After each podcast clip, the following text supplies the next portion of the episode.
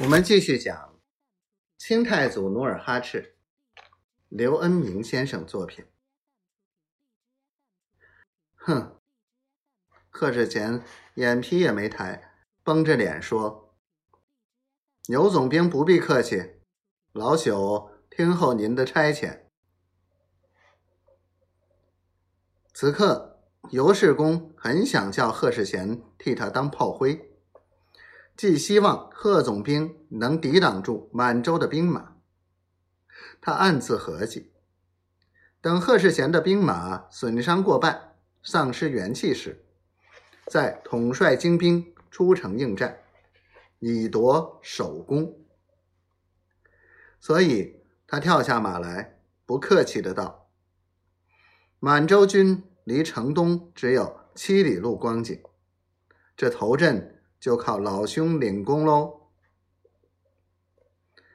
贺世贤是经过阵势、打过多年仗的将才，他听了尤世公的命令，冷笑道：“此战老朽能落个完整的尸首就不易了，何谈公爵？”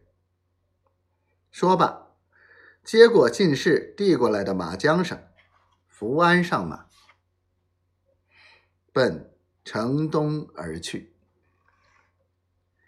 城东又响起锣号，那声音越来越近，声音越来越大，震天动地，响彻云霄，如同阵阵海涛涌向沈阳古城。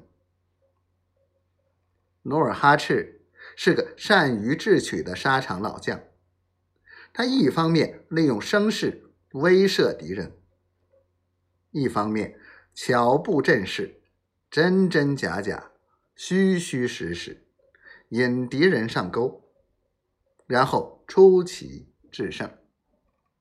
事前，他已对城内的防御了如指掌，依据敌城设防严固的特点，把正黄、正白、正红、正蓝四旗的左翼大军。